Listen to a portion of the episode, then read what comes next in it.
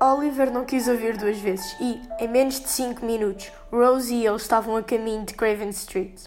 Quando chegaram, Rose deixou Oliver num trem, sob o pretexto de preparar o ancião para o receber. Depois, enviando o seu cartão por um criado, pediu para se avistar com o Sr. Brownlow para um assunto urgente. O criado regressou em breve, pedindo-lhe que o acompanhasse. Rose seguiu-o ao andar superior, onde encontrou um cavalheiro de idade, de aspecto agradável, que envergava um casaco verde garrafa. A pouca distância estava sentado um velho de polainas e, e calção nanquim. Este não parecia tão agradável. Apoiava as duas mãos no castão de uma grossa bengala e o queixo nas mãos.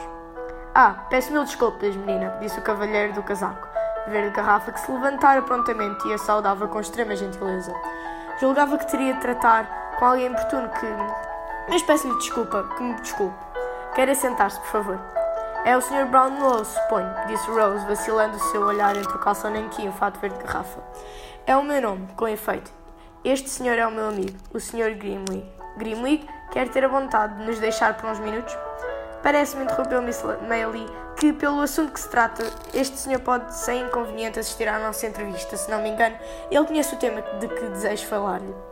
O Sr. Brownlow inclinou a cabeça, quanto a Grimwin levantou-se direito com a sua bengala, fez uma vénia e tornou a deixar-se cair direito na sua cadeira. Vou provavelmente causar-lhe surpresa, disse Rose naturalmente embaraçada.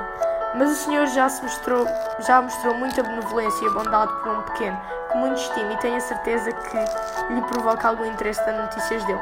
Ah, murmurou o Sr. Brownlow. Quero falar-lhe de Oliver Twist, acrescentou Rose. O senhor soube como.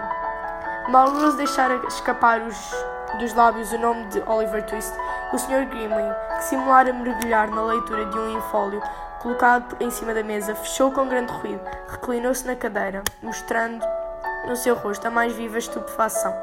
Permaneceu por algum tempo de olhos fixos. Depois, como se não estivesse envergonhado da sua comoção, fez um esforço, por assim dizer, compulsivo, para se entrincheirar na sua primitiva atitude. Olhou então em sua frente, fez ouvir um assobio prolongado e surdo, e em lugar de se difundir no espaço, foi morrer nas profundidades secretas do seu estômago. Oliver Twist Charles Dickens